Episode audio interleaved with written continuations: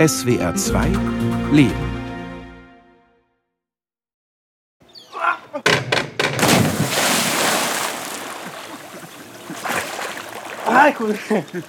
Vendo? Da cosquillas en el estómago. En el morado. Der Padre hüpft mit ein paar Studenten ins Schwimmbecken der Hochschule von Ayotzinapa. Hier in den Bergen von Mexiko, zwei Stunden östlich von Acapulco, werden Grundschullehrer ausgebildet. Padre Filiberto, den viele nur Fili nennen, unkompliziert, mit großem Bauch und in Boxershorts. Mit seinen 38 Jahren und dem Undercut-Haarschnitt ist er wie ein großer Bruder für die Studenten. Überall auf dem Schulgelände sind Graffiti und Wandgemälde mit den Gesichtern der Verschwundenen. Denn von 43 Lehramtsstudenten aus Ayotzinapa fehlt seit einem Übergriff durch Polizeikräfte im Herbst 2014 bis heute jede Spur. Padre Fili kämpft für Aufklärung. When you choose this way of life, you know that your life is in danger. Wenn du dich für diesen Weg entscheidest, weißt du, dass dein Leben in Gefahr ist. Jeden Tag kann was passieren, aber du weißt nicht wann. Du hast jede Menge Feinde, die nicht so glücklich sind über das, was du machst, weil du ihnen die Privilegien wegnimmst und den Leuten die Augen öffnest, was hier eigentlich los ist. In den vergangenen zehn Jahren wurden in Mexiko 150.000 Menschen im Krieg um Drogen getötet. 40.000 weitere sind, wie die 43 Studenten aus Ayotzinapa, spurlos verschwunden. Nur zwei Prozent der Verbrechen werden aufgeklärt. Human Rights Watch und der Menschenrechtsausschuss der Vereinten Nationen haben wiederholt ihre Besorgnis darüber zum Ausdruck gebracht. Die Gründe für die Straflosigkeit seien Korruption, unzureichende Ausbildung, Verbindungen und Komplizenschaften zwischen Staatsanwälten, Kartellen und Beamten. It's dangerous the place and I think Ayotzinapa ist ein gefährlicher Ort. Aber ich glaube, selbst mittendrin im Bösen dieser Welt, ganz egal, ob es um die Lügen der Regierung oder die Narcos, die Leute im Drogengeschäft geht, gibt es Menschlichkeit. Wenn du weißt, wer du selbst bist, was deine Aufgabe ist und warum du sie tust, dann kannst du ihnen mit erhobenem Haupt begegnen. Ich hatte ein paar Auseinandersetzungen mit Leuten von der Regierung und mit Narcos. Aber weil ich ihnen in die Augen schauen kann, respektieren sie mich und meine Arbeit.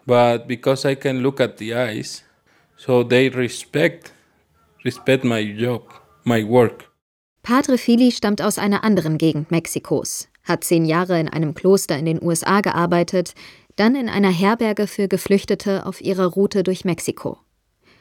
Als 2014 die 43 Studenten verschwanden, ist er nach Ayotzinapa hingefahren und dann einfach geblieben.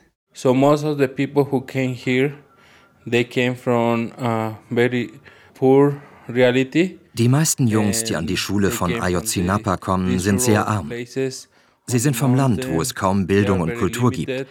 Die Menschen in den Bergen leben teilweise von einem Dollar am Tag. Wenn sie dort bleiben, könnten sie Opfer der organisierten Kriminalität werden oder auch Teil der organisierten Kriminalität. Sie könnten von den Narcos rekrutiert werden oder zum Militär gehen. Aber die Jungs, die hierher an die Schule kommen, können einen Beruf lernen, Lehrer werden. These guys who came here, they have another opportunity to be professionals, uh, to be teachers.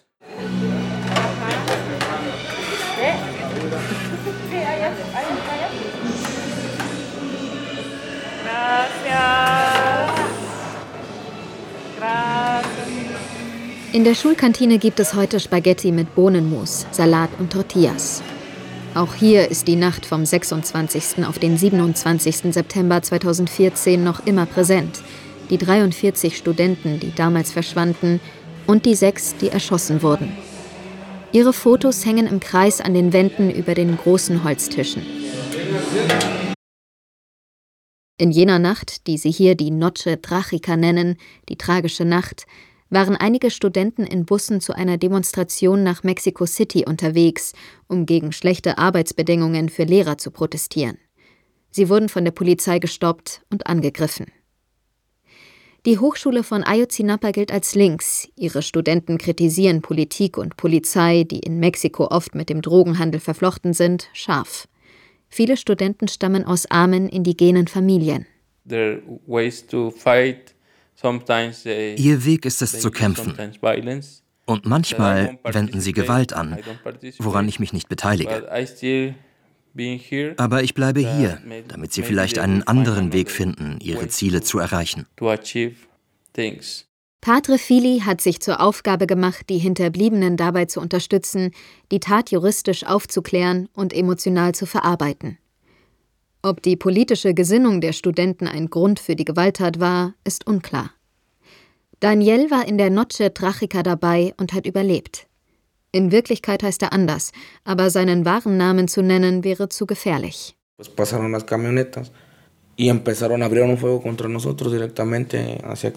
Einige Pickups fuhren vorbei und haben das Feuer auf uns eröffnet. Aldo haben sie in den Kopf geschossen. Wir sind rausgerannt und haben uns auf den Boden geworfen. Wir sind herumgekrochen und haben irgendwo Schutz gesucht.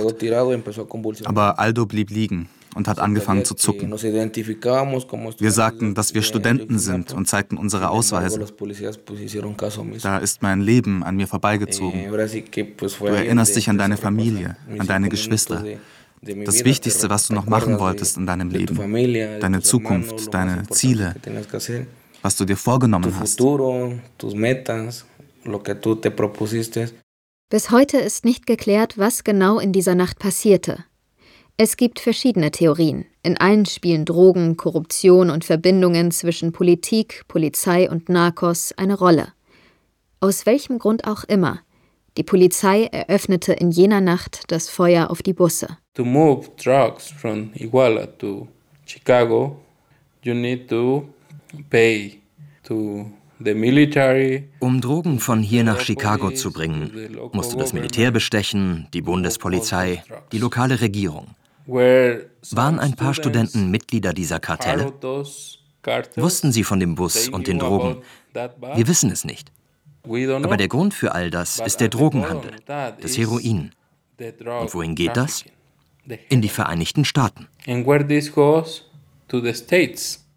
Daniel hat die Nacht vom 26. September 2014 überlebt. Aber sobald er davon erzählt, ist er wieder mittendrin. Am nächsten Morgen kamen wir da an, wo die Eltern versammelt waren. Die haben darauf gewartet, dass ihre Söhne aus den Bussen steigen, dass sie sie wiedersehen. Da kam diese krasse Hilflosigkeit in mir hoch, eine große Traurigkeit. Die Eltern zu sehen, die da vergeblich auf ihre Söhne warteten. Es war wie in einem Traum, ein Traum, der sich in Realität verwandelt hat.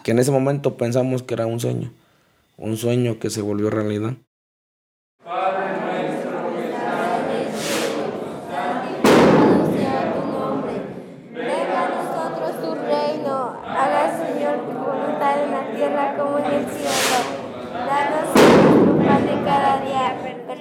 Filiberto hält einen Gedenkgottesdienst ab. Die Jungs aus der Nachbarschaft lassen Feuerwerkskörper in die Luft steigen. Zu Ehren der Toten und Verschwundenen der Drogengewalt und zu Ehren der verstorbenen Namensgeberin von Filis Menschenrechtsorganisation Centro Minerva Bello. Der Padre erinnert nicht nur an die 43 Studenten, die seien das international bekannteste Schreckensbeispiel, sagt er der Übergriff, in dem sich die Gewalteskalation und Korruption in Mexiko am erschütterndsten gezeigt habe. In ganz Mexiko werden mehr als 60.000 Menschen vermisst.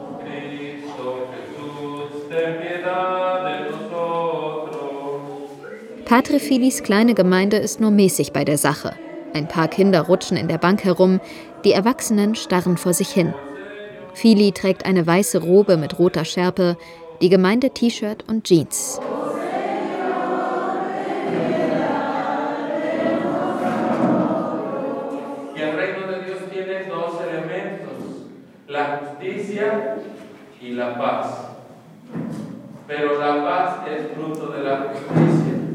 Das Reich Gottes besteht aus Gerechtigkeit und aus Frieden.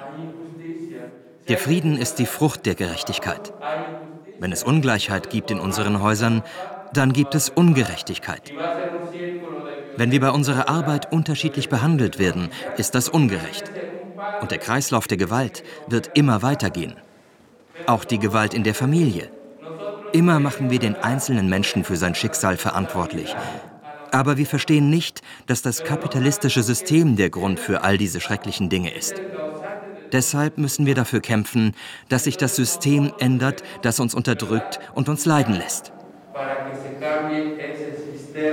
Que nos mantiene sumergidos, ¿verdad?, en situaciones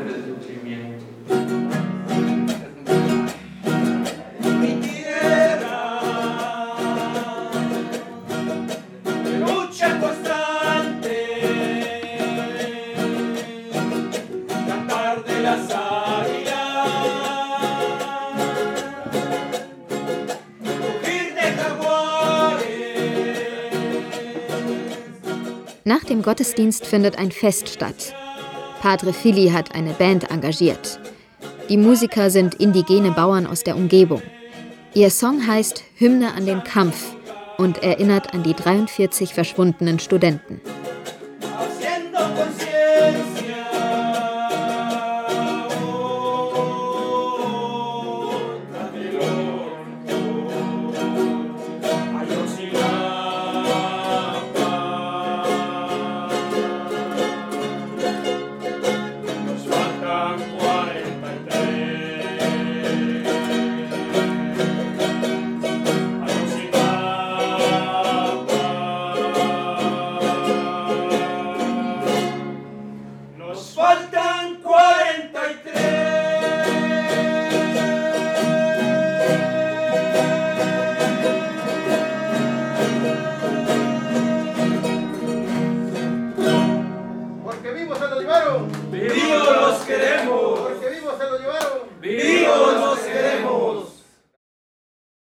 Mexikanische Ermittlungen ergaben, dass die Polizei G36-Gewehre des deutschen Waffenherstellers Heckler und Koch benutzte, um auf die Studenten zu schießen.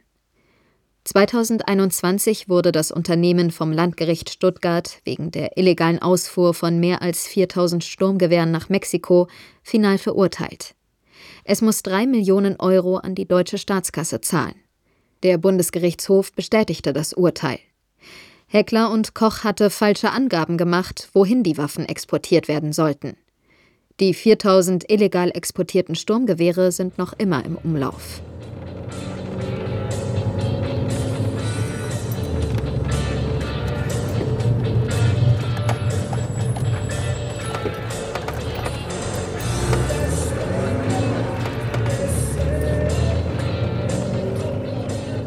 Padre Filiberto ist in seinem klapprigen Auto nach Chilpancingo unterwegs, der Hauptstadt des Bundesstaats Guerrero, eine der ärmsten und gewalttätigsten Regionen Mexikos. Der Padre fährt einen heißen Reifen, bremst vor den zahlreichen Bodenschwellen zur Geschwindigkeitsbegrenzung abrupt ab und beschleunigt wieder rasant. Mit im Auto sitzt eine Mutter, die ihren verschwundenen Sohn sucht. Vor eineinhalb Jahren ging er zum Basketballspielen und kam nie wieder. Jetzt ist Christina mit Padre Fili auf dem Weg zum Forensischen Institut und hofft auf Informationen.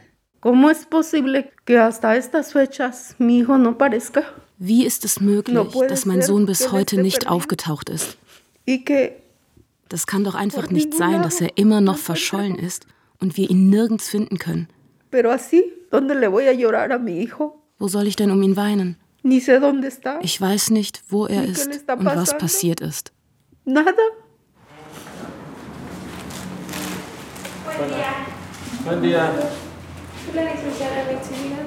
Am Eingang zum Forensischen Institut stößt der Menschenrechtsanwalt Hegel Ramirez zur kleinen Delegation dazu.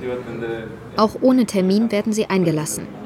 Christina war schon mehrfach bei der Staatsanwaltschaft, der Polizei und anderen Behörden. Im Forensischen Institut war sie noch nicht. Bueno, este, somos del Centro de Derechos de las Víctimas de Violencia Minerva Bello y una de las personas que acompañamos es aquí la señora. Wir sind vom Zentrum Minerva Bello. Wir setzen uns für die Rechte der Opfer von Gewalt ein und begleiten diese Frau hier. Mein Sohn ist verschwunden. Wir wollen die Unterlagen durchsehen, die Sie hier haben. die Fotos und schauen, ob wir ihn hier finden können.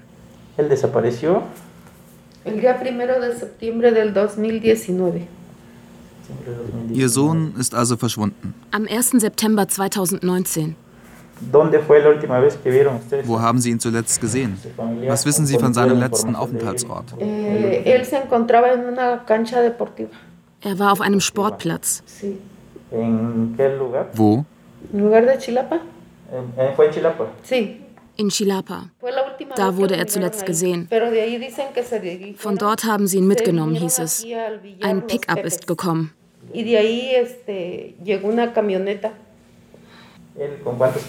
Mit wie vielen Personen? Es waren zwei Personen. Die haben meinen Sohn und seinen Freund mitgenommen. Das hat man mir erzählt. Ich selbst habe es nicht gesehen. Der Pickup war von der Stadtverwaltung. Haben Sie das Nummernschild vom Pickup? Wissen Sie etwas über die Personen? Nein, niemand will was sagen. Leider gibt es da auch keine Kameras.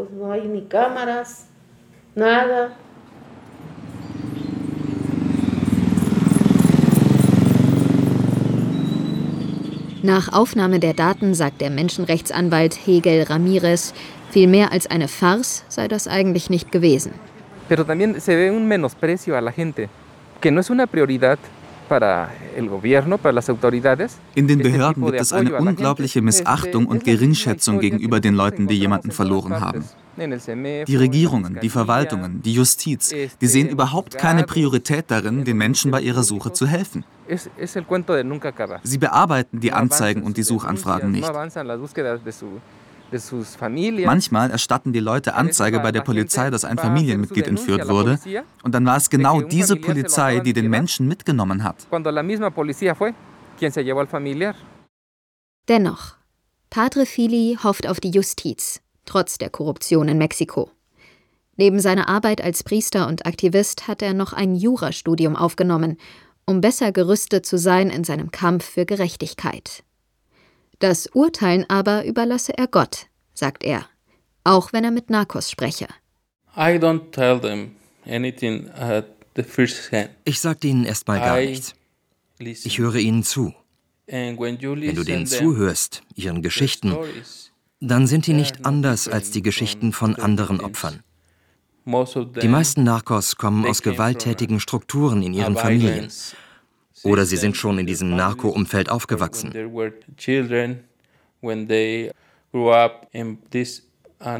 Sie sind Opfer ihres eigenen Systems. Viele von ihnen haben ihren Vater verloren oder ihre Mutter oder ihre Geschwister, weil sie getötet wurden. Wenn du ihnen also zuhörst, können sie dir vertrauen. Also Und erst dann kannst du anfangen, mit ihnen zu reden. then they can trust on you and then, then you can start talking after you listen their stories. Die Suche nach den Opfern der Narcos sei da oft schwieriger. We have a case of a young man who studied in Tasco Guerrero. Es gab diesen Fall von einem jungen Mann, der in Tasco im Bundesstaat Guerrero studiert hat. Irgendwann hat er sich nicht mehr bei seinen Eltern gemeldet. Er war verschwunden. Sie haben sich einer unserer Suchaktionen angeschlossen, um ihren Sohn zu finden. Wir ziehen mit Familienangehörigen, die jemanden verloren haben, über die Felder, durch Höhlen, Flussläufe und Berge und suchen nach Verschwundenen. Der Vater war mit mir in einer Höhle, wo wir drei Leichen bzw. Teile von drei Leichen bergen konnten. Und dann hat er seinen Sohn gefunden. In der Nähe von Mondfeldern, wo sie Heroin produzieren. Wir glauben, er war ein Sklave. So müssen wir das nennen.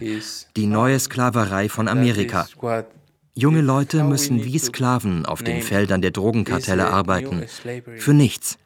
Bis sie ihr Leben verlieren. Young people being a slave on the fields, working just for nothing until they lose their lives. Si les enseñamos a las víctimas que el origen de su sufrimiento es más Wenn wir den Opfern der Drogengewalt zeigen können, dass nicht nur die Narcos und die Regierung, die sie nicht beschützt, schuld an ihrem Leid sind, sondern dass es tiefer liegt, dass man diesen Ursprung bekämpfen muss, dann geben wir ihnen einen neuen Sinn für ihr Leben. Ein Verständnis dafür, dass sie etwas an den Zuständen ändern müssen. Sie sehen den Grund ihres Leids nicht im kapitalistischen System. Sie sehen die Ursache in dem Mann, der die Waffe hielt und ihren Angehörigen erschoss. Für mich sind auch die Mörder Opfer des Systems, denn hier hat ein Jugendlicher nicht viele Möglichkeiten. Seine einzige Möglichkeit ist, für die Narcos zu arbeiten.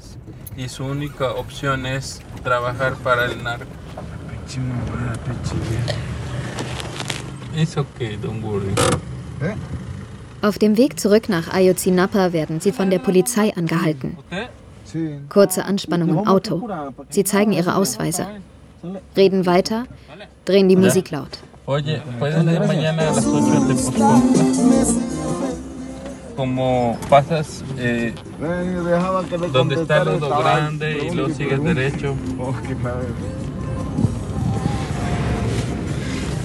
Ajá, pero ya arreglaron la otra, entonces puedes entrarte por la otra. vas a porque te juro que voy a aferrarme, voy a ser tu ex tóxico, una pesadilla, una muelas. Am Abend sitzen einige Studenten vor ihren Unterkünften. Fili setzt sich dazu und nimmt sich ein Bier. Im Zimmer eines Studenten steht eine Figur der Justitia auf einem kleinen Tisch. Die Augen sind verbunden, in der einen Hand hält sie das Schwert, in der anderen die Waage. Auf ihren Demonstrationen fordern die Studenten Gerechtigkeit und Aufklärung über das Schicksal der Verschwundenen. Hin und wieder brennen Autos und Mülltonnen. Padre Fili beteiligt sich nicht daran und heißt es auch nicht gut. Als Befreiungstheologe hat er aber eine besondere Sicht auf Recht und Gesetz. Sometimes we need to break the laws to make possible the law of life. Manchmal müssen wir Gesetze brechen, um das Gesetz des Lebens zu ermöglichen. Ich glaube, das Leben ist so viel größer als alles, was der Mensch je in ein Gesetz schreiben kann. Wenn ich, um ein Leben zu retten, die Regeln brechen oder sogar mein eigenes Leben dafür riskieren muss, dann werde ich das tun. Wenn wir für die Menschenrechte einstehen, dürfen wir auf keinen Fall selbst Teil des unterdrückenden Systems werden. Und das geht nur mit Frieden, nicht mit Gewalt. Um Frieden zu erlangen, und Frieden kommt durch Gerechtigkeit, müssen wir ungehorsam sein. Ziviler Ungehorsam heißt nicht gewalttätig zu sein. Wenn das Gesetz also ungerecht ist, dann haben wir das Recht, nicht zu gehorchen. then we have the right to be disobedient.